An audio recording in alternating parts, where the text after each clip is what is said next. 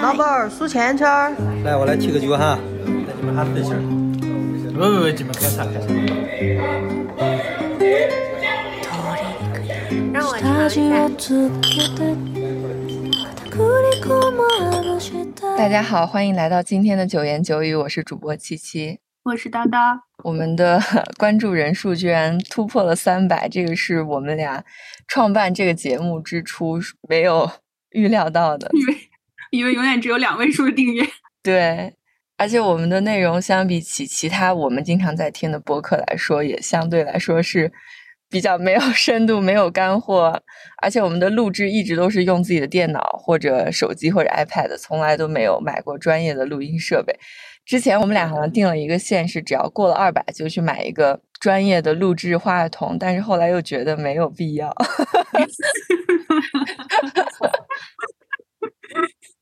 对，最近一段时间，就是我感觉今年下半年以来，就是感觉很多呃团队运营的，或者是这样公司下下属的，就是团队运营的这样的博客，就是变得越来越多了。我觉得像我们这样的个体户，竟然在不知不觉中 有增加订阅者，我觉得很神奇，很不可思议，感恩感恩。对，但这其实也很重要，因为像比如说 JazzPod 这种大的公司旗下的这些播客，他们的主播一般都是，呃，比如说有来自媒体的工作经历，或者是播音专业的，所以他们的口头表达能力肯定是比我们两个人要强得多。但我觉得作为草根博播客主，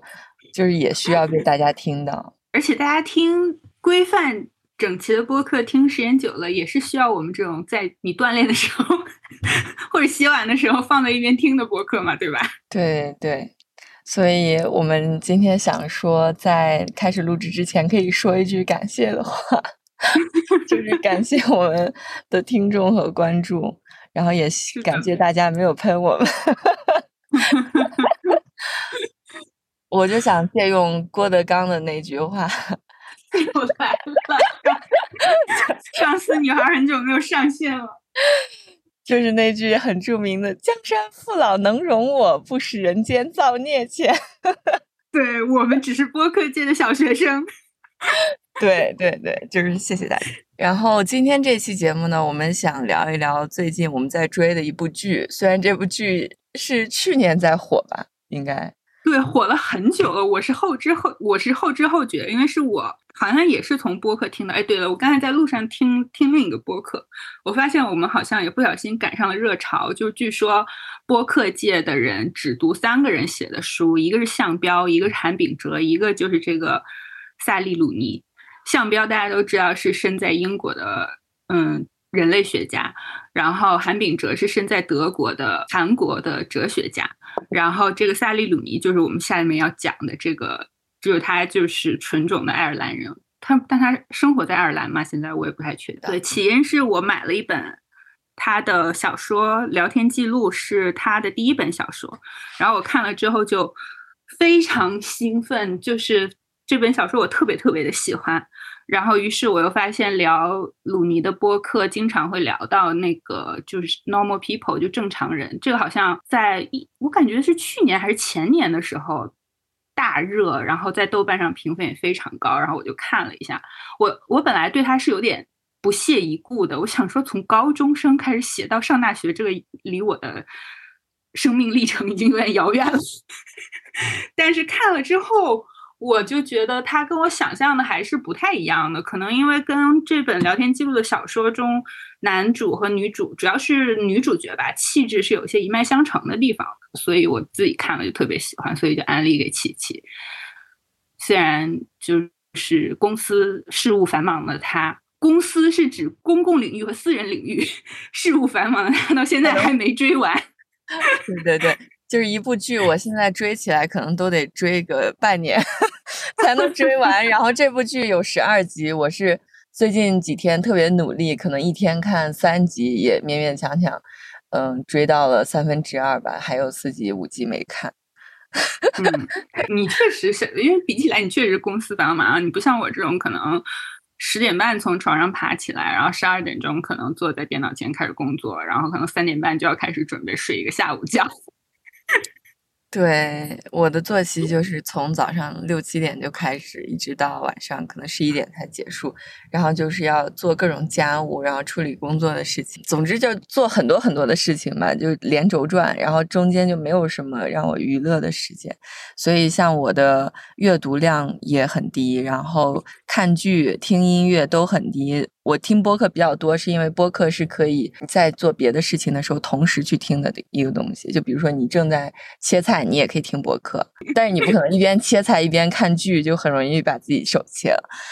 对对对，所以在很多节目里面，我显得那么没有文化，也希望大家多包涵，因为我真的没有空读书。我们确实是一个文化有限的博客。就是在某些方面，可能我们俩掌握了一些知识点，但是在很多方面，我们都是文化有限。对我是属于奇怪的知识比较多，正经的关于文学方面的知识可能确实非常有限。嗯，那我可以先说说我看这本书吧，因为想到要录这个节目，还大大致又把它翻了一遍。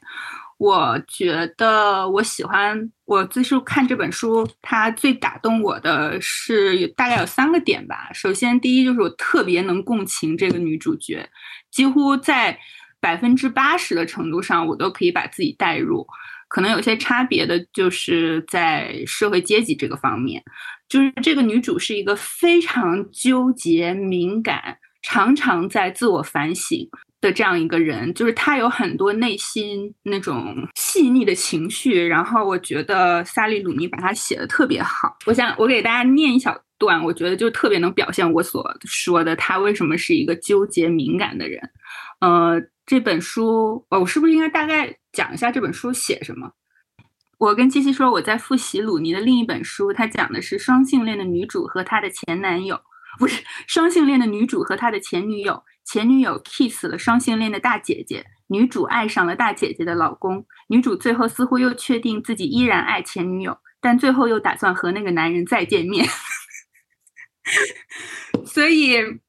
就是你如果从情节上来说，它确实是看起来非常狗血的一个故事，所以我也不推荐大家去看这本书改编的剧，因为它完全失去了书就是作者本来的一些。观点和文学性，还有思思想方面的精华，因为很多细微的东西，我感觉在剧里是没有办法写出来。嗯，这这一段讲的是，就是女主在见过男主尼克之后，然后这个女主叫弗朗西斯，然后她内心的一段小剧场。她说：“我走进公寓，把伞留在庭院门口，然后打开笔记本电脑找尼克的电子邮箱。”我觉得我应该给他发一封简短的邮件，感谢他赠票。但房间里的东西不停地打断我的注意力，比如在壁炉上方墙上挂的图卢兹罗特列克的海报，还有露台呀窗户上的一块污迹。我站起身，转了转了一会儿，思考这块污迹。我用一块干抹布擦掉它，然后泡了杯茶。我想过给博比打电话，问他是不是该发邮件，但我想起来他正和他父亲在一起。我写了一封邮件草稿，然后把它删掉，免得一不小心点了发送键。然后我又从头写了封一模一样的信。就是我觉得这一段就很典型，因为我觉得我的日常生活、我的内心小剧场、我的头脑里面成天就是上演着这样的步骤。嗯，所以我感觉我在特别大程度上能跟这个女主共情。就是你会在做一件事情之前，真正做出它之前会。脑子里会充满着很多很多的想法和思绪，然后像这种写了一封邮件把它删掉，以免不小心发送出去这种事情，在我自己身上也经常发生。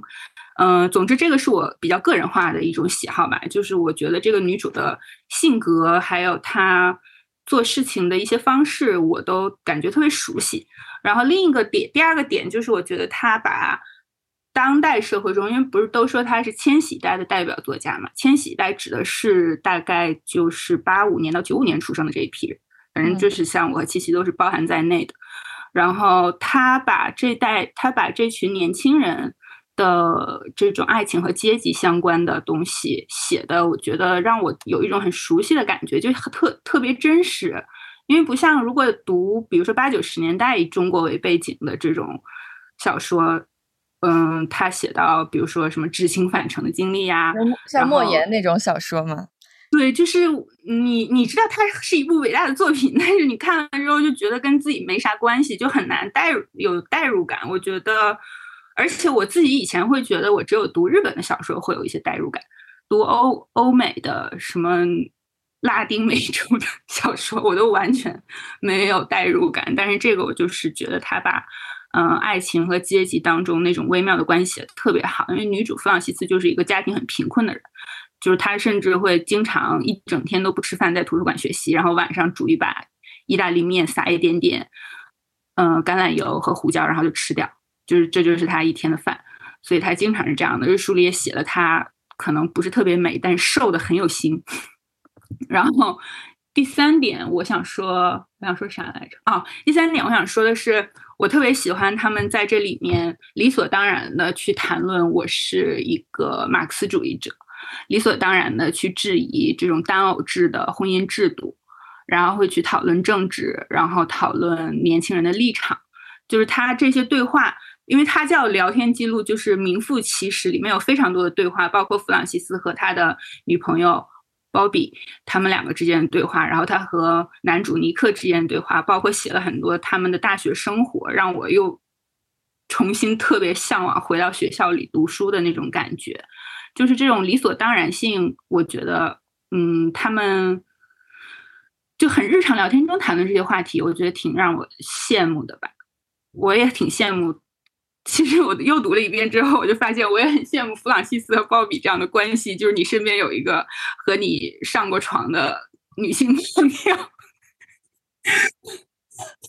我没有别的意思。我对你没有非分之想，然后还有，我觉得他写了很多对于关系流动性的这种思考，因为像弗朗西斯在跟这个男主尼克上床之前，他是从来没有和任何男人睡过的，所以他的女朋友鲍比，他的他的前女友鲍比就对此非常的愤怒，就觉得你。和一个男人睡觉简直是不可思议，而且你还觉得我可能会嫉妒那个男人，简直是在侮辱我的人格。但是，就他是这么做了，然后并且从中得到了快快乐，也得到了快感。嗯，但是最后呢，这个男主尼克是比较确定的表示自己不会离婚的。但是他们这个这个弗朗西斯和尼克最后可能还是有一个见面的迹象。同但同时，他和鲍比也又在一起拉手，然后亲吻，然后他们同居，嗯，但是彼此又不承认是复合了，是女朋友的关系。就他给我觉得他写的这种很不确定的亲密关系，我觉得也挺吸引人的。嗯，我是听了好久才知道你在聊那本书，还在想，嗯，怎么跟普通人的情节对不上？对不起。我在聊我刚才我说的这个聊天记录的这个东西，嗯，对我就只看过呃《Normal People》这个电视剧，我也没有看过原著。然后因为我刚才也讲了嘛，我第一季都没有看完，只看了一部分。但是我觉得这部剧还挺吸引我的，我也没有弃剧的原因，是因为就它的画面处理的那个质感是我很喜欢的，就我喜欢，呃，颜色比较。暗淡的、比较莫兰迪色的那种画质，然后男女主的演技也非常的到位，就是他们可以把嗯高中生那种青涩的怯懦的感觉演的非常的真实，就感觉好像他本人就是这种性格一样，而且也确实可以让我有一种代入感，就让我这个 老母亲可以感受到 那种。嗯，第一次跟嗯喜欢的人有亲近的时候，那种激动的，然后怯懦的感觉吧。嗯，对，而且他他的女主都是特别聪明的人，我觉得这一点也让人看起来特别舒服。实在是不想再看，不管是傻白甜还是 傻白苦，反正不想看带着傻白特质的女主了，就实在是看够了。就这里面他写的那个。不管是这个聊天记录这本书，还有正常人的剧里面的女生，我感觉都是特别聪明的人，让人看起来很舒服。这个聊天记录，我我看我看到我还记了一个笔记，就是弗朗西斯说他就是这个尼克是一个残酷的白人男性。然后还有一次，他在他的面前说：“我摸了摸他的皮带扣，说你要是想的话，我们可以一起睡。但你要知道，我只是带着讽刺意味和你上床。”就是他有很多这种，在就是他弗朗西斯知道是知道自己是个穷人，但是他也会经常讽刺尼克的中产阶级生活。我觉得这就像我们自己，就我和七七两，我们自己也会做的一样，就是你在过着一种城市中产阶级的生活。然后又经常鄙夷自己，说好像自己以为自己很是那么回事儿，这样的生活好像也有什么值得被嘲笑的地方。对，就是一边享受着这种生活，一边又看不起自己。对 对对，就是这种状态。哦，还有我觉得那个正常人剧里面的性爱画面拍的都很美好。嗯，是的，就是他。首先，两个年轻的肉体看起来就很舒服，而且它那个光影的处理就很恰到好处，并不会有那种色情的感觉，就是很美好。对，嗯，对，而且我也很喜欢它里面充分的知情同意过程。就我记得康奈尔是经常会确认说：“我可以这样吗？你喜欢这样吗？”然后等等等等的，就是他充分给大家展示了什么叫知情同意，就是这么一个简单的事儿。对。而且我觉得他每一集就虽然时间不长，就二三十分钟，但是他把该交代的信息都交代的很充分。像他第一集里面，其实大家就能很清晰的认识到男主和女主来自完全不同的家庭，完全不同的阶级。就你可以很一目了然的知道，女主是来自一个富裕的，应该是 upper middle class 吧，就是对对中产里比较富裕的这种家庭，然后家里应该受到的。教育也比较良好，然后他有一个冷漠的哥哥和一个冷 漠的母亲，有点暴力的哥哥和冷漠的母亲。是的，是的，对对对对。然后男主就完全不同，他应该是那种很典型的，就虽然在我们看来也是小别墅，但是其实是就是英国或者爱尔兰这种国家很常见那种连排的房子，然后就一般就是给工人阶级住的，嗯。然后他也是单亲家庭，他妈妈应该是一个非常有爱的母亲，就是会很支持他，会给他像朋友一样出很多主意。嗯，就他跟他的母亲是关系非常嗯美好的，但是他们就可能没什么钱，因为他的母亲就是在女主家做一个清洁工。对，嗯。然后在第一集里面就交代了男主是一个，就他们俩男主和女主其实都是性格很腼腆，然后比较内敛的那种人。但是女主就，嗯，可能在学校很受排挤。她也自己说嘛，I'm a loner，就是她，嗯，在学校一般都是独来独往，也没有什么朋友，但学习很好，跟老师关系也都很差。对，但男主就是那种。Crowd pleaser 吧，就是大家都很喜欢他，他运动也很好，学习也很好，然后跟班里的学习不好的学生也都玩的很好，都是哥们儿，称兄道弟的那种。而且班里最受欢迎的女生也很喜欢他，就是这样的一个存在。就两个人在高中时代应该是完全不同的人设吧。就在这个他那他那那个老家叫什么来着？Sligo 还是什么的？就在爱尔兰的那个小城里，男主就是一个明星一样的存在，还有女主就是一个特别遭人嫌弃、不遭人待见的一个存在。对，对。但是你明显能感觉到，就是男主他的朋友们应该也是这种工人阶级的背景吧，就应该都不太有钱。对对对。然后跟女主这种富贵人家的小姐，就是女主。女主就是相当已经达到了中产阶级的胸部，甚至达到中产阶级的颈部。像我觉得我在上海就是中产阶级的脚趾部。对你就是小资产阶级，人家是大资产阶级。对，嗯，我觉得就是男主相当于他在上高中的时候，其实他就在尝试做一个那个环境中的正常人。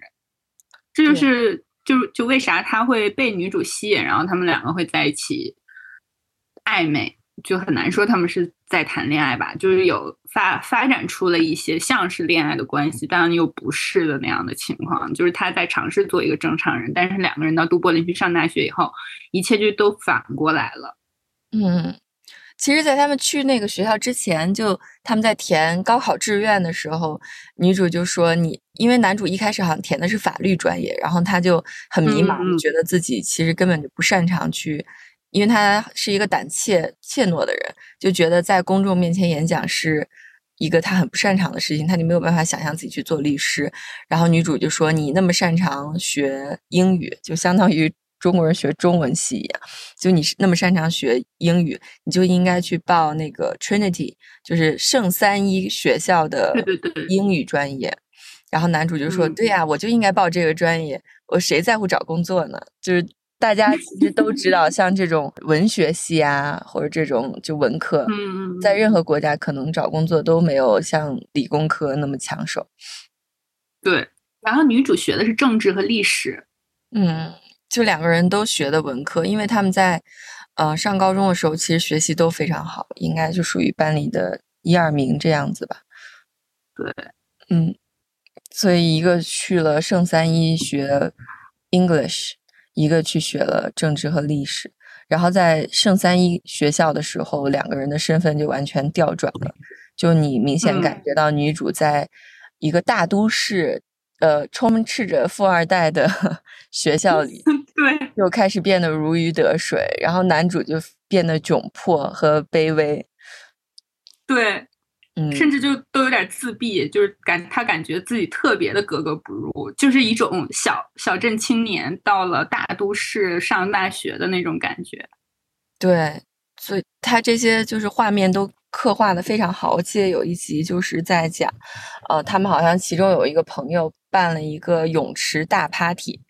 然后所有人都穿着泳衣去参加这个活动。嗯，然后那个男主康康奈尔是吧？康奈尔对，康诺他因为运动特别好嘛，所以就在泳池里跟大家拍那个球。然后在这一切结束以后，他趴在那个泳池边，看着其他人就是都，嗯，富二代们穿着光鲜的衣服，然后在泳池边举着酒杯高谈阔论的时候，那个画面就显得眩晕。就对他来说，这一切就是陌生，而且令他不适的。对我印象特别深，他老是就是一直穿，他就经常穿着连帽衫，穿一条一成不变的牛仔裤，然后穿一双一成不变的阿迪达斯的球鞋吧，好像。对，然后背了一个黑色的旧旧的书包，然后女主就是嗯相反，女主就在这样一个充斥着富二代的环境里，就可以每天穿着非常漂亮的衣服，然后也开始抽烟、烫头、画烟熏妆，就跟他在那个小镇里面，就是那个青涩的学生的形象完全不同。完全不一样。嗯嗯，还有那个房租事件，我觉得我一开始我我我我也是后来又听播客在聊这个地方，你可能还没看到房租事件。嗯嗯，就是引发他们在圣三一的时候的一次又一次分开，就他们两个就是亲密疏远，亲密疏远，一直在重复这个过程。然后有一个在他们很亲密的一段时间，有一次男主就是说，嗯，自己这个暑假要回老家去了，嗯，然后女主就以认为是那你不想和我相处了，所以他们就又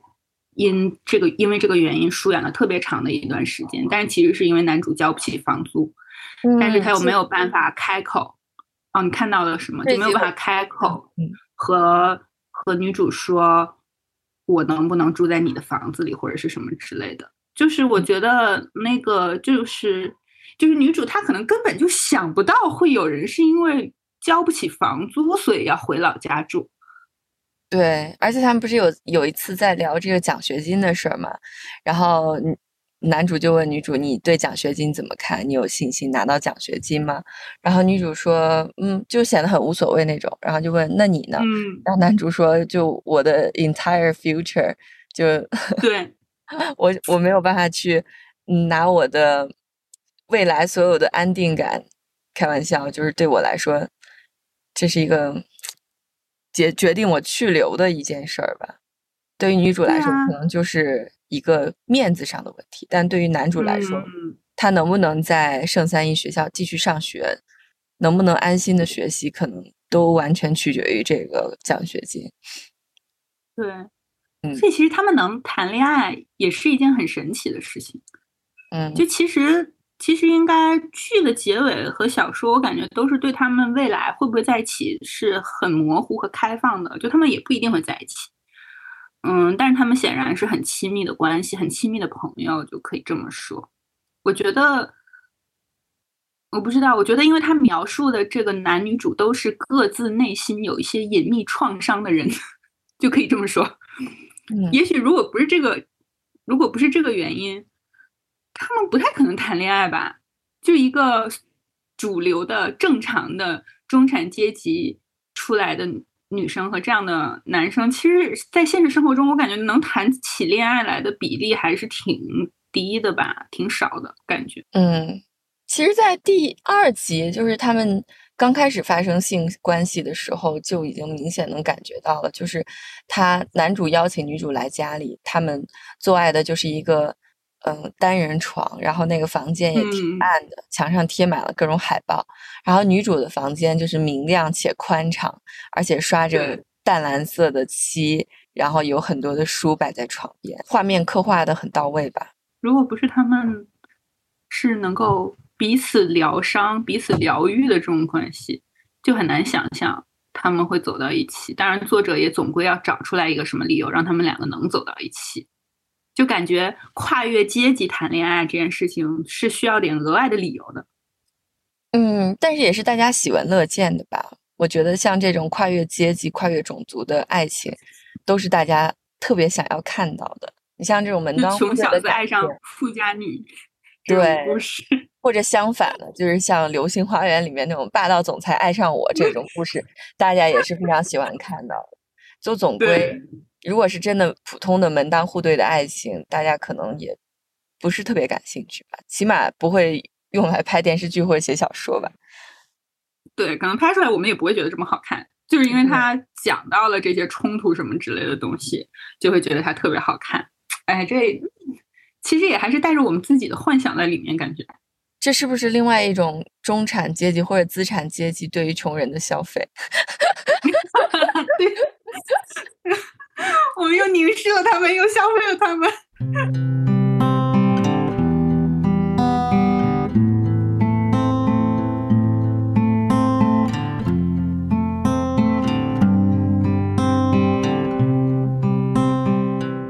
对，其实因为叨叨说，我们这一期要聊从这正常人，他翻译应该是正常人还是普通人？正常人，对，正常人。对，就从正常人开始聊起，我们可以谈一谈阶级啊、爱情啊、婚姻，然后觉得天呐，这三个词儿单独来说都好大呀，我们居然要一块儿讲。然后我最近就看了很多关于嗯阶级的东西，就是内容吧。然后其实说到阶级这个事儿，你说从普通的政治、哲学或者经济角度来讲，其实只有资产阶级和无产阶级，然后无产阶级就是。不占有生产资料，然后需要付出劳动力来换取 生活资本的。然后资产阶级呢，就是占有社会生产资料，并且可以雇佣劳动力的资本家。然后我们现在经常说到的，就我们俩经常自称中产阶级，其实中产阶级就是无产阶级里相对较为富有的一群人。就是我们实际还是不还是不占有任何生产资料的，就是我们有劳动就有钱，不劳动就没有钱。只是可能我们的劳动给的钱比普通农民要多一些，嗯，但假如真的明天你就被裁了，你就没有钱了，你确实不劳动就没有钱了。啊，你说之前我没有清晰的意识到我自己是无产阶级。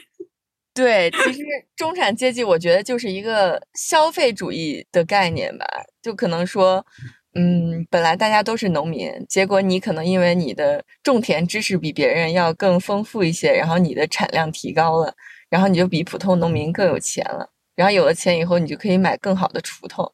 然后有了这个更好的锄头以后，你就显得跟普通的农民又不太一样了。但是你又不是地主，也不是普通农民，我们就是富农。什么？我对，我们就是富农。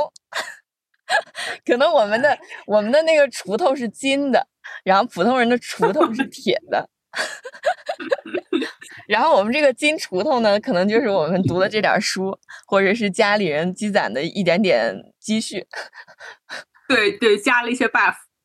对，但其实我们还是无产阶级啦，只是有有金锄头的无产阶级。你说这话就很讽刺啊！有有金锄头的无产阶级。对，嗯，对。然后我就就突然想起来之前看的一个电视节目，可能大家也都听说过，嗯，它叫《变形》。我就觉得我小时候，我妈老想带我看这个电视节目，我就特别抗拒。对，因为我记得我很小很小的时候有看过这个节目，它好像就是跟《走进科学》是类似年代出现的吧。基本上就是把城里过得很幸福，但是有点不听话的小孩拉到农村，然后把就是贫苦山区的农村小孩拉到城市，互换生活七天，然后让大家就是体会一下对方的生活，站在对方的角度看一下，就审视一下自己的自己的人生吧。对，就是像七七这种上高中论文非得写两万字儿的小孩儿，就很有可能在《变形记》里被送到乡下去。对，但是还好，我也没有像就里面那些刻画的人物过于夸张，就是殴打父母啊、网瘾少年啊，我也只是小小的反叛一下。而且这个节目就一开始播出的时候，不是就引起了很大的轰动嘛？因为可能大家以前也从来没有，我觉得在中国社会，就任何关于阶级的东西，其实大家都非常喜闻乐见。嗯，对，对，可能因为我们还在一个阶级固化的过程中，尤其是在我们小的时候，可能是一个阶级固化固化的过程中，所以大家还是能看到很多的可能性和嗯不同之处的吧。但是如果你说在英国社会，大家已经非常固定了，就是贵族和工人，还有普通的中嗯产，就没大家也不会去觊觎对方的阶级，然后也不会幻想自己会阶级跃进，也不会觉得中产也不会觉得自己有一天会变成工人，就大家已经在自己的位置上非常非常的牢固，而且是世世代代的传承。但是我们就可能还在这个形成的过程中，可能到现在已经越来越固化了，但是在我们小的时候，其实还是一个进程中的。然后那个节目但你这么说，嗯，那个《变形记》它也是个消费穷人的节目啊。它绝对是一个消费穷人的节目，而且我觉得这个节目你你现在想一下就很残忍啊，因为对于嗯嗯这些富家的呃富人的孩子来说，他只是去农村度假了几天，然后过了七天的苦日子，他还是可以回到自己大城市的房间里，受父母爷爷奶奶的宠爱。但是那些山村里的小孩儿，因为我记得我好早的时候看过，应该是第一集吧，就是那个嗯、网瘾少年被送到农村去。然后那个青海山区的孩子来到城市里，然后刚下了火车还是飞机，然后坐出租车看到旁边的高楼大厦的时候，直接就在车里哭了，因为他没有从来没有想到，就外面的世界是这个样子的。好心酸啊。但是更惨的是，七天以后他就要回到自己的村子里，继续过自己贫苦的、望不到尽头的生活。所以我觉得这个节目真的好残忍啊！而且对，我看了网上很多的批判，就是节目组不是后来越越愈演愈烈，就是会写一些剧本什么的，而且会告诉城里的孩子，你去农村就尽量砸，就是越砸节目效果越好。然后农村的小孩，比如说在城市里，其实其他同学对他都也也还挺好的，然后节目组就会鼓励，嗯、城市学校的其他同学去欺负这个农村的孩子，就是为了达到一些节目效果。节目组怎么能故意挑起这种斗争呢？和对立呢？为了博眼球嘛，如果大家都 love and peace，他去哪里获得收视率啊？而嗯且就是很多农村小孩可能交换了七天以后就不想走了嘛，不想回家了。嗯嗯嗯，对，然后节目组就可能会使各种把戏，让孩子想要回家。所以我觉得这个节目真的还挺值得被禁播的。对，而且我记得他选的那个农村的小朋友的，也不是小朋友吧，就农村小孩的家庭，真的是那种非常穷苦的农村家庭，嗯，就不是那种还能自己盖两间房、吃穿比较有保障的那种农村家庭，就真的是很穷苦、很穷苦的。对对，所以这个节目真的还挺夸张的。然后我最近还看了另外一个节目，叫呃，《穷富翁大作战》，它应该也是好多年前香港拍的一个真人秀，然后我也推荐给叨叨，但我在网上找不到就画质特别好的，一般都是画质比较模糊的，看起来好像也是十年前的节目了。然后他就是邀请了四位在香港的上层社会的教育背景良好的有钱人，去香港的贫民窟交换生活，也是五天吧，好像，然后让他们体会一下，嗯，不同的人生。嗯，然后但是他没有反过来的那个过程是没有反过来的，因为在香港，就香港应该算亚洲社会贫富差距最明显的一个一个地方了吧？嗯，因为你到香港，你能看到最有钱的那那一伙人，也可以看到住鸽子笼、住板房的最穷的那些人。然后这几个就是来自香港的精英们，去体会这些穷人的生活，就还挺。挺有意思吧？你就看，其中有一个人叫 Irvin，好像他应该是美国波士顿大学毕业，然后之前在美国硅谷和日本都工作过，然后现在是香港一家上市公司的高层，然后他父母也来自中产背景，然后都受过良好的教育，然后他爸爸在很小时候就跟他说要读万卷书，行万里路，然后有空就要多旅游啊，然后他也特别喜欢收集高达，就是一个特别典型的。对，就中产偏上的人的生活吧，然后他就被要求住到那种就已经在板房里相对比较好的那种板房了，但是还是很破很挤，就像棺棺材一样，你知道吗？就是你躺进去以后，嗯，基本上就不能左右晃动，而且因为香港很潮湿很闷热嘛，嗯，那些地方基本上也不会就买电扇，因为因为电费也很高，然后大家就就是。穿一个跨栏背心儿什么的就睡觉，也不盖被子。然后它那个地方还会有一种虫子，就吸人血的，好像叫牧师，就是会一直咬它，然后就一拍就一把血，一拍就一把血。然后在香港好像就有十几万人都住在这种地方。然后那个 Irvin 就每天都睡不着觉，就完全睡不着觉。嗯，然后白天还要六七点钟就坐公共交通去。嗯，大楼里面做清洁工，然后那个清洁工的工作也是让他觉得特别崩溃，因为，嗯，要一个多小时到十九层楼的垃圾，然后他可能才到了几层楼就已经就不想干了，就觉得，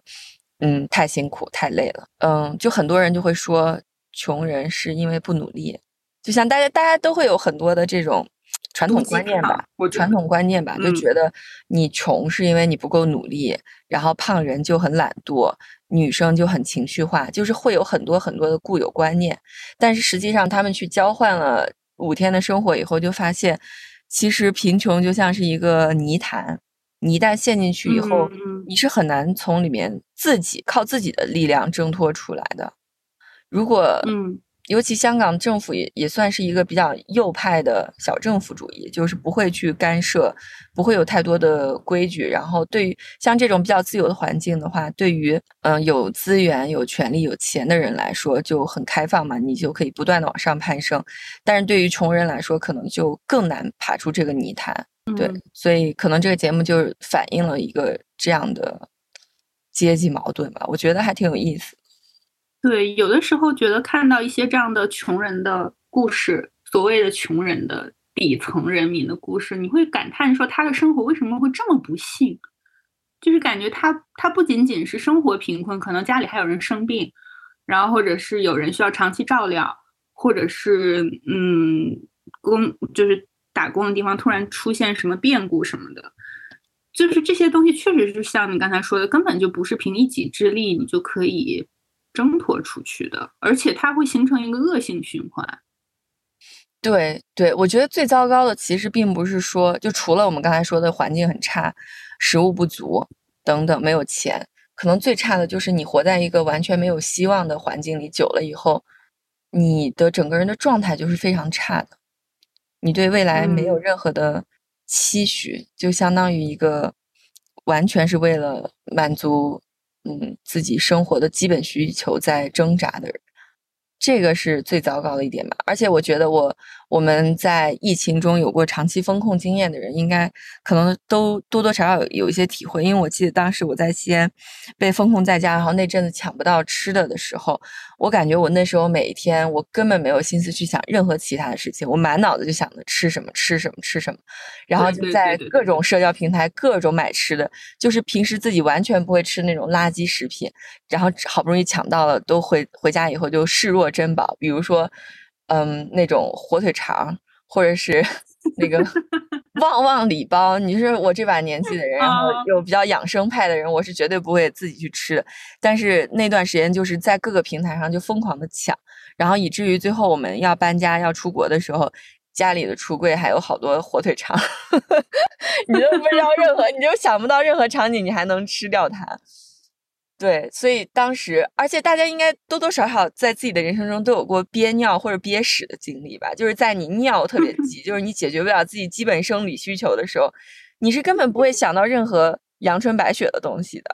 你不会去想 什么，呃，拯救人类，呃，世界环境，全球变暖这些东西跟你根本就没有关系，毫无关系。对，你想的就是什么时候我能把这尿撒了。嗯。对对对，所以我就真的觉得贫穷就是一个泥潭。你如果完全想靠这些穷人自己去改变自己的人生，这个机会太渺茫了。虽然大家都很喜欢看屌丝逆袭的故事，但是从统计学来说，这个概率应该是非常非常低的。这不就是三和大神的故事吗？对对对，看到、感觉到，作为第二代。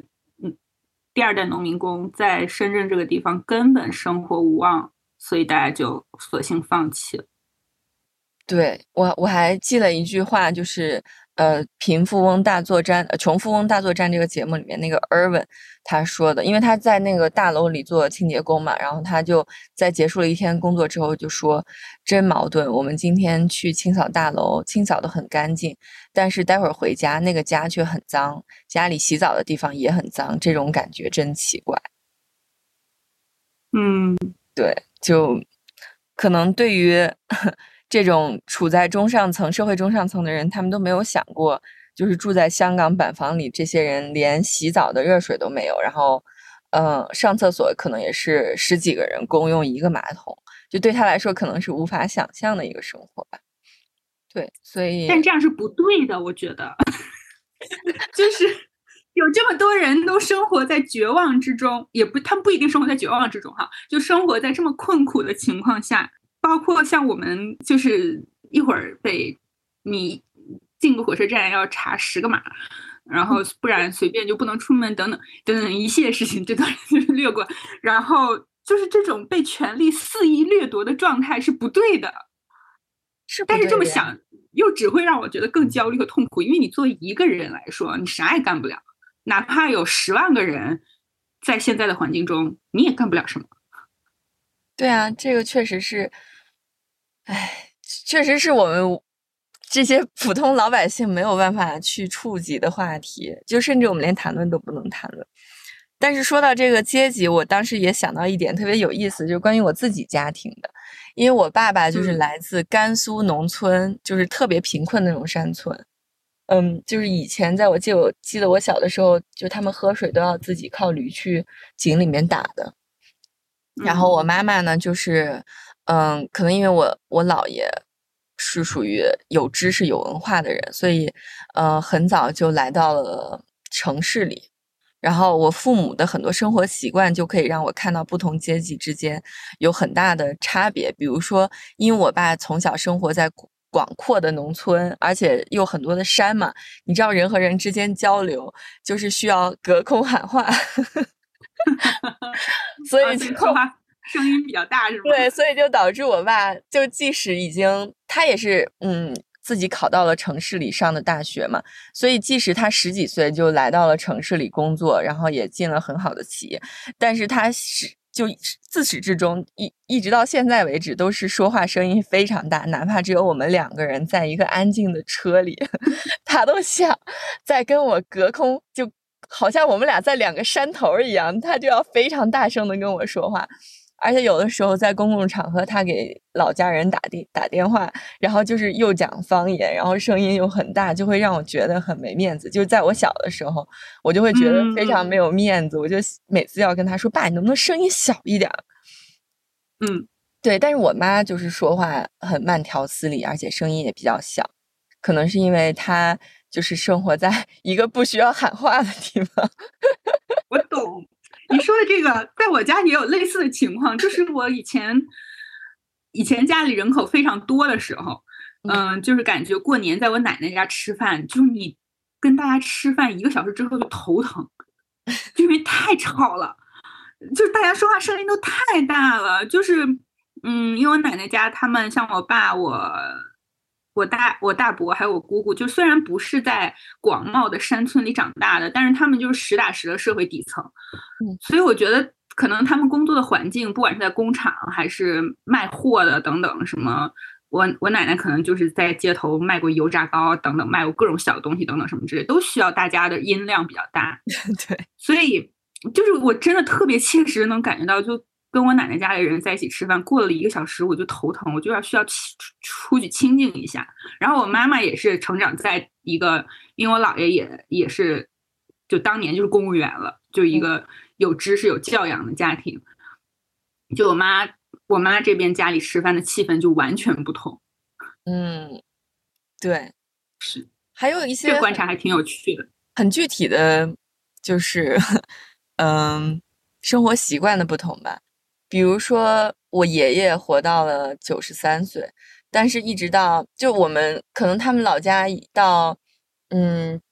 很多年前就已经没有在大规模的种地了，所以其实吃的那个小麦什么的也都是从外面买的，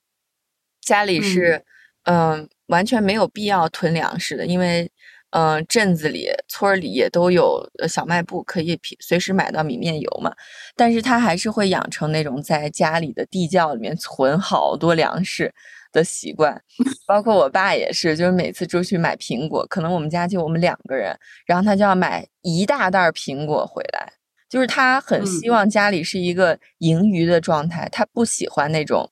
嗯，今天这顿吃完没有了，下顿再去买。他总是有一种亏欠的。不足的感觉，然后这种感觉就不管他生活在呃任何一个生活场景下，他都会有这种感受。嗯，对。就我我我应该在节目，因为我之前也在节目里应该讲过，就是我爸在家里的客厅买了一个那种小卖部用的。装雪糕的大冰柜，然后里面就放的米和面，就是他总会有一种不安的感觉，然后要永远储存着粮食在家里，哪怕我们生活在一个大城市的高楼大厦里面，他还是要在家里自制一个地窖，把粮食囤起来。那封控期间是不是派上用场了？呃，其实也没有，就是你四袋面，其实真的。嗯，想吃完也挺难的，对。然后你你毕竟大家也不是农村人，天天要干体力活你封控在家，你天天在家，你可能步数就二十步，你确实也吃不了多少东西。然后，但是这种不安的感觉，就是我妈妈是没有的，因为她可能也是对生活在城市里，嗯，总觉得所有的东西都是可以随时买到的，她不会去囤积大量的东西。对，所以我就觉得，从我父母就可以看到，就是这种呃城市小中产和就农民阶级，就无产阶级，纯纯粹粹的无产阶级之间，还是有很多很多的不同的，就价值观呀、生活习惯呀，包括 说话的音量啊，都特别的不一样。嗯，我觉得你看，像我们父母这代人，他们很多的不安，其实都是来自于。就是对食物占有的欲望，其实就是对这种物物质性的东西占有的欲望。我觉得像我婆婆也是，就是她哪怕就家里就有两个人，她每次去赶集都会把小推车堆的她自己都拉不动才回家，就腰酸背痛的，然后就累的不行，然后其实根本就吃不完那么多。你说你买什么五斤黄瓜、三斤韭菜，你就是就。怎么想都吃不完，但是他就是他也很难听进去。你跟他说可以买新鲜的，就这个身体上的习惯，感觉真的是特别难改变的。但是想想，我又觉得，如果他的不安全感和焦虑感能够用多买点食物就能缓解的话，其实也是一个至少他找到了解决问题的办法。对，但是换一个角度去想，就是在他们那个年代，你像像我父母来自不同的阶级、不同的家庭背景，他们还是可以相爱、可以结婚的。但是在我们现在这个年代，可能就这种可能性是更低的，可能更多就是所谓的门当户对吧？大家更想要找一个跟自己教育背景，然后嗯，经济背景都差不多的家庭结合。就是教育背景这个东西。对教育背景这个东西，我真的是想要吐槽一下，因为我是研究生学历，然后我老公是本科学历，然后当时我们俩还没有结婚，在谈恋爱的时候，跟家里人提到对方的教育背景，家里人就会说：“哎呀，你怎么没找一个就读过研究生的，或者是博士生？就觉得女生一定要找比自己教育背景更高的，或者是经济背景更好的，而不能。”就最次最次也要跟自己差不多的，就比自己稍微低一点的不行。然后我就心想，我研究生在英国就读了一年，就是一年就可以让我们俩成为两个不同阶级的人吗？对，这是我们社会中对于择偶的畸形的标准吧？那你说起来，大叔就更惨啊！他眼睁睁的看着我从一个都连本科学位都没有的人拿到了博士学位。对。就大家好像对这个要求越来越细腻，越来越精准了。就是你像我之前有过跟我妈闲聊过一次，她就说恨不得我找的对象都来自西安雁塔区，就是最好都不要出我所在的这个区域。她觉得就以后跟亲家能互相照应到。就我的择偶标准可能都跨越了。亚洲，就我觉得，只要 只要大家能谈得来，互相喜欢，人种，然后呃信仰什么都无所谓。但是对于我父母来说，就恨不得跟自己相似到来自西安的同一个区。嗯，其实我觉得门当户对就是一种特别偷懒的谈恋爱的方法。嗯，就大家都怕麻烦嘛。嗯。就是你这种那个叫什么成本，失败的成本，就是反正你你付出的成本会比较多，然后你你你得发花更多时间去沟通磨合，结果也还可能是失败的。所以门当户对就是最最简单、最简单易行，然后根据世俗规律成功率比较高的一种谈恋爱、通往结婚之路的方式。但想想你想想，现在大家其实都不想结婚。我我这么说很绝对哈，就是不想结婚的人在变多。对对，那如果只是以谈恋爱谈恋爱为目的的话，希望大家就是都打开一些眼界，不要把自己局限在连教育背景都要一样，或者是处在一个什么相对位置的这样的标框框架之中。对呀，那种黑又壮的傣族小伙子不好吗？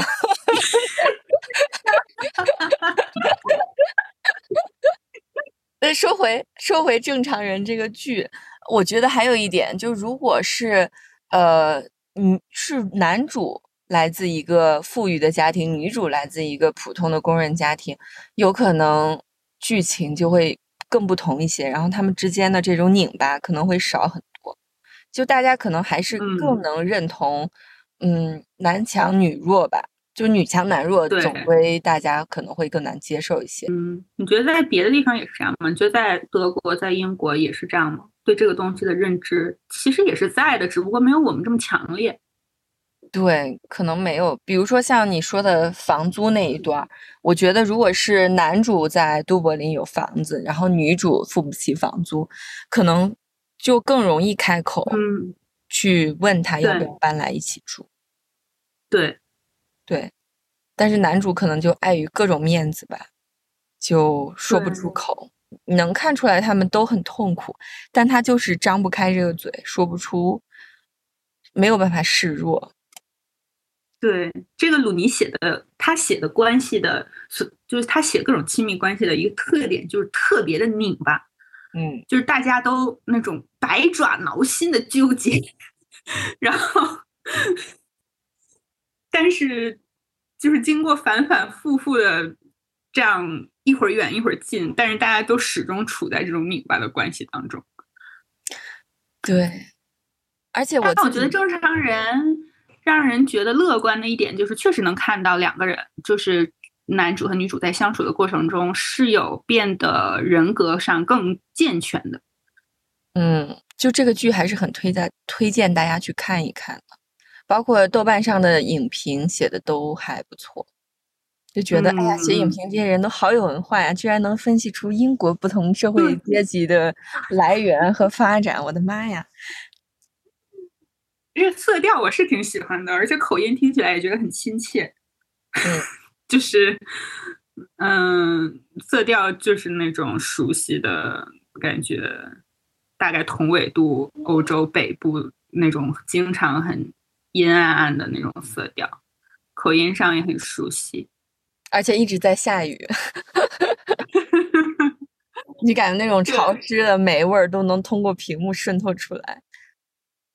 哎，我真的觉得他们在上大学的生活太美好了，让我重新又燃起了一种强烈的想要去当学生的愿望。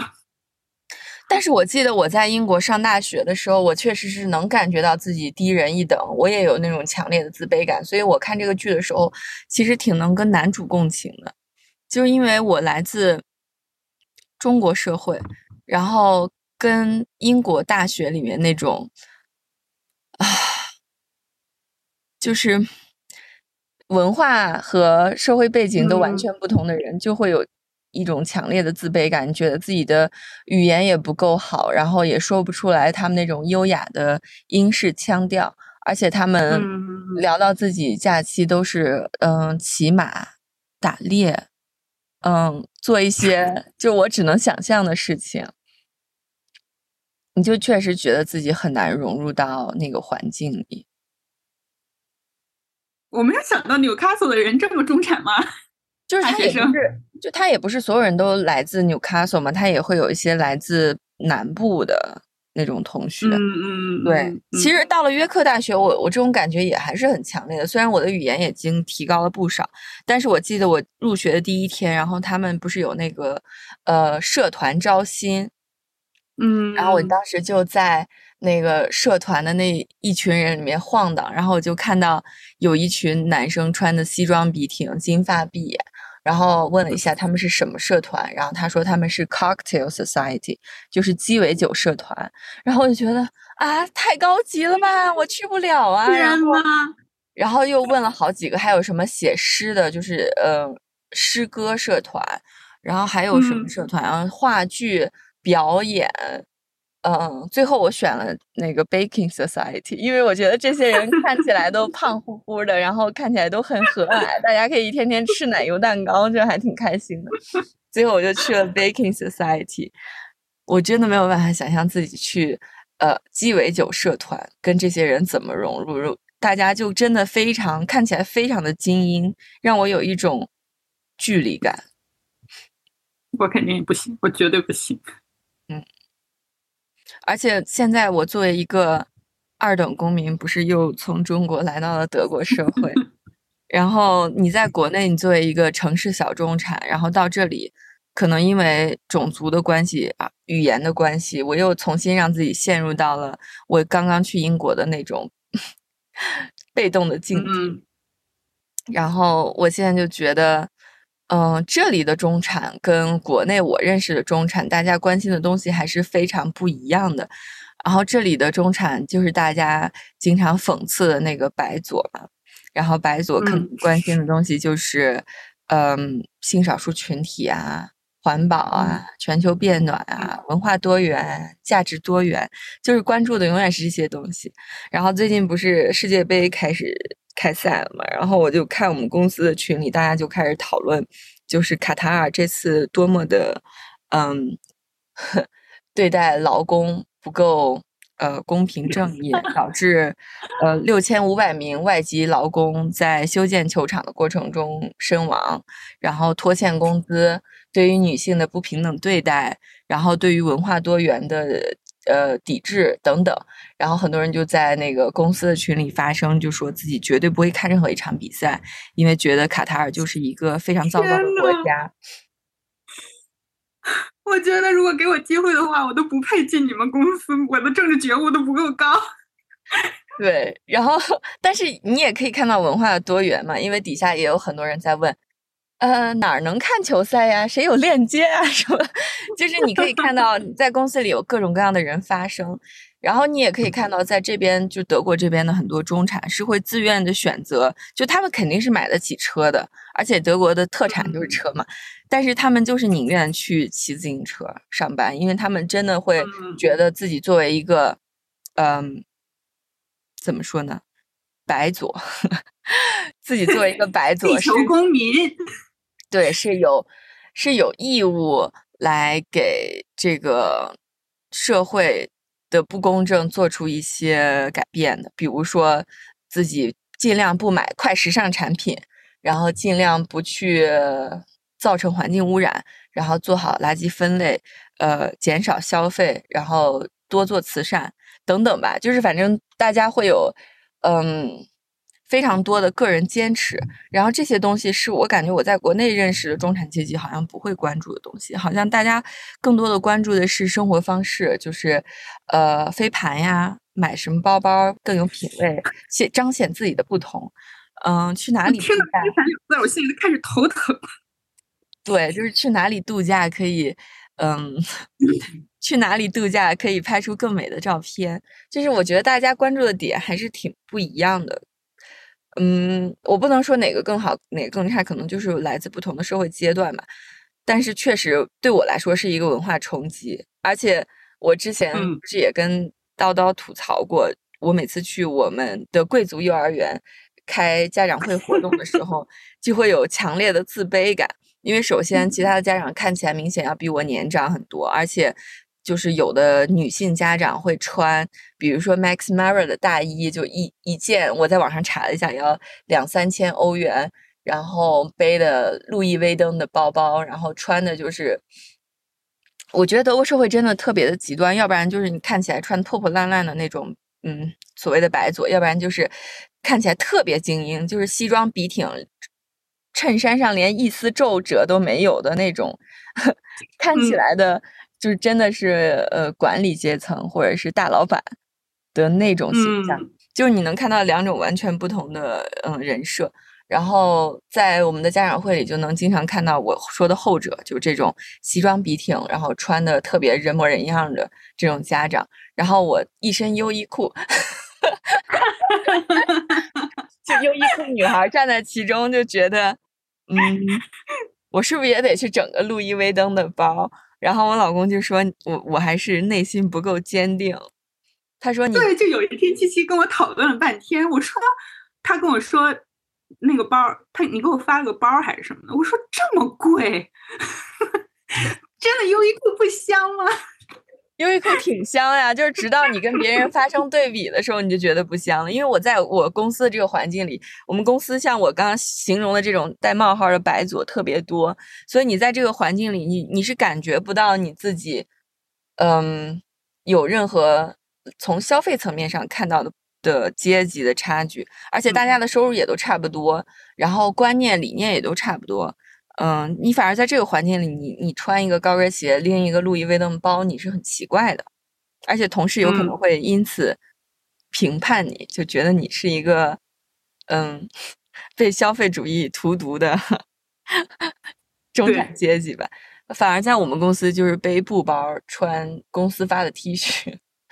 是最常见的，就是典型的 IT 人的装扮。然后，对。但是我确实觉得，在这种对比之下，你确实会有一种窘迫感。然后我当时的那种窘迫感，就跟正常人里面的男主在这个泳池大 party 里面看到其他人精致的端着酒杯高谈阔论时的那种窘迫感就很类似。所以我特别能共情，呃，不管是女主在学校里的那种窘迫感，还是男主在在这些富二代的 party 上的这种窘迫感，我都特别能共情。我给。七七，他当时在查 Max Mara 和各种包包的时候，我给他建议就是，你给你的女儿换一个平民幼儿园，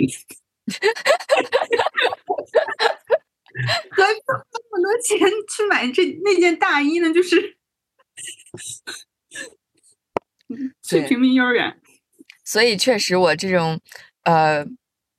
我我就是跨越阶级去上幼儿园这件事儿，确实是让自己也很吃力，然后让自己的自尊心也很受打击。所以我在申请学校的时候，我最后还是去一个普通人的学校，这样子我也舒坦，我女儿也舒坦。对，是的，对啊。那要不我们今天就先录到这儿吧，叨叨一会儿还要看球赛。对，今天有我们德国队，虽然，哎呀，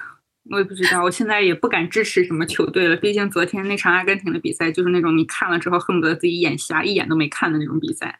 但是伊朗和英格兰的那场球，就觉得还挺有触的，就是英格兰真的是。太能跑了，就你看一群小伙子，就是感觉全身都是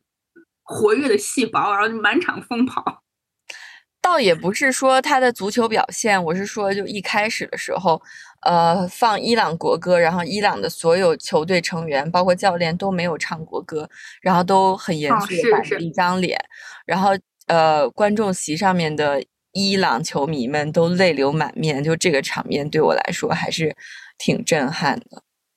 嗯，因为大家也知道伊朗最近发生了什么样的事情，嗯，我在德国的。各大城市也都看到了伊朗的人民在各种呃抗议游行，所以我觉得他们的这个行为就是让我觉得还挺感动的吧。虽然大家都说运动体育不应该跟政治挂钩，但是我觉得作为一个生活在这个国家的人。你的每一天的每一秒钟，其实都在跟政治正相关，你没有办法忽略。对，英格兰队不是还想带那个彩虹袖标来支持性性多元嘛？然后结果因为可能是国国际足联不同意，反正就是说会有有什么处罚，然后他们就没有这么做。对，嗯，但我觉得从另一个角度在想，如果他，嗯。如果有一个球员他想带一个，比如说，嗯，很违反大家伦理常规的袖标，那如果你同意他戴 LGBT 的袖标，你也应该同意他去戴，比如说什么 White Life Matters 这种很很不道德的袖标。对，那与与就是为了排除这些可能性，你就干脆所有人都不允许乱带东西，这样可能会更好一些。对，嗯。嗯，anyway，我觉得我们这一期节目又扯得非常的远。是的，而且上海上海的规则也又要严格了。虽然西安也西安也在静默，然后上海也要是从明天开始禁户五天之内不能去任何公共场所，就导致我昨天晚上又陷入了常规性的抑郁。对，就 是因为我在给在。跟国内的很多朋友也有就是很频繁的交流嘛，就是你听到他们发的一些情况和一些事儿，虽然你不处在那个环境，但是你也会被感染到，你也会觉得很难过。尤其是西安一个非常右的城市，就是 它的很多政策就非常的激进嘛，然后你听到的时候也会觉得唏嘘不已。嗯，唉。打算一会儿去给我也会，嗯，想想起来的时候就会捐款的流浪猫救助组织捐点钱，对对对，这个不不够美好的世界做点什么？对对，我觉得作为一个中产，你最好救赎自我的方式，就如果 很多人不是说都说中产容易得空心病 嘛，就缺少缺少价值感，然后其实最方便最简洁的一件事就是去做慈善。然后，嗯嗯，做慈善最简单的方式呢，就是捐钱。就与其去买一些没有用的商品，不如把这个钱拿出来做一些更实际的事儿。我最近的一次捐款是给呃贫困山区的女童捐献性教育课，然后它是一节课二十块钱，嗯，捐了嗯五节课了。我觉得这个还挺好，比。花这些钱买点那个什么限量版的奶茶要强多，是的，这是我们就是一点儿确实能自己能让自己内心恢复一点平静的行之有效的办法。我觉得是的，是的，所以大家嗯，多多做慈善，然后多多关注嗯贫困贫苦的普通老百姓。虽然我们也是哈，但是 疫情之下大家都一样。但是我就说，嗯，大家应该多关注一些呃社会的边缘人，然后多做一些自己力所能及的事情。然后如果真的做不了什么，就多喝点酒吧。啊，对对，我今天在喝的是美国的福桥凤梨派果泥啤酒，因为今天也是嗯去了趟学校，认真工作一下。这个也是果泥酸吧，算是非常的。就是我的菜，就是凤梨口味的酸啤，水果酸啤。大家就虽然天气在变凉了，但是反正 anyway 总是会有一些想要喝啤酒的时候嘛。所以这个浮桥我买了四听，我感觉都是这种就是很花花绿绿的感觉，很少女的呃罐罐罐子的包装，所以我预测我应该都挺喜欢。嗯，自从来了德国以后，我就没有喝过任何果泥啤酒，我就只能喝到最普通的 拉格。那是邪道。对，然后今天也是舍命陪君子，一大早的就在公司开了一瓶啤酒，然后倒到了马克杯里，跟叨叨一起喝。我觉得在公司早上十点多就拎一瓶啤酒瓶儿还是不太好的。嗯，好吧，好，希望大家。这次听得愉快，嗯，虽然会有一些不开心的时候，但我觉得清能清醒的活着还是一件好事情。对，好，祝大家 周末愉快。对，好吧，下期再见，拜拜，拜。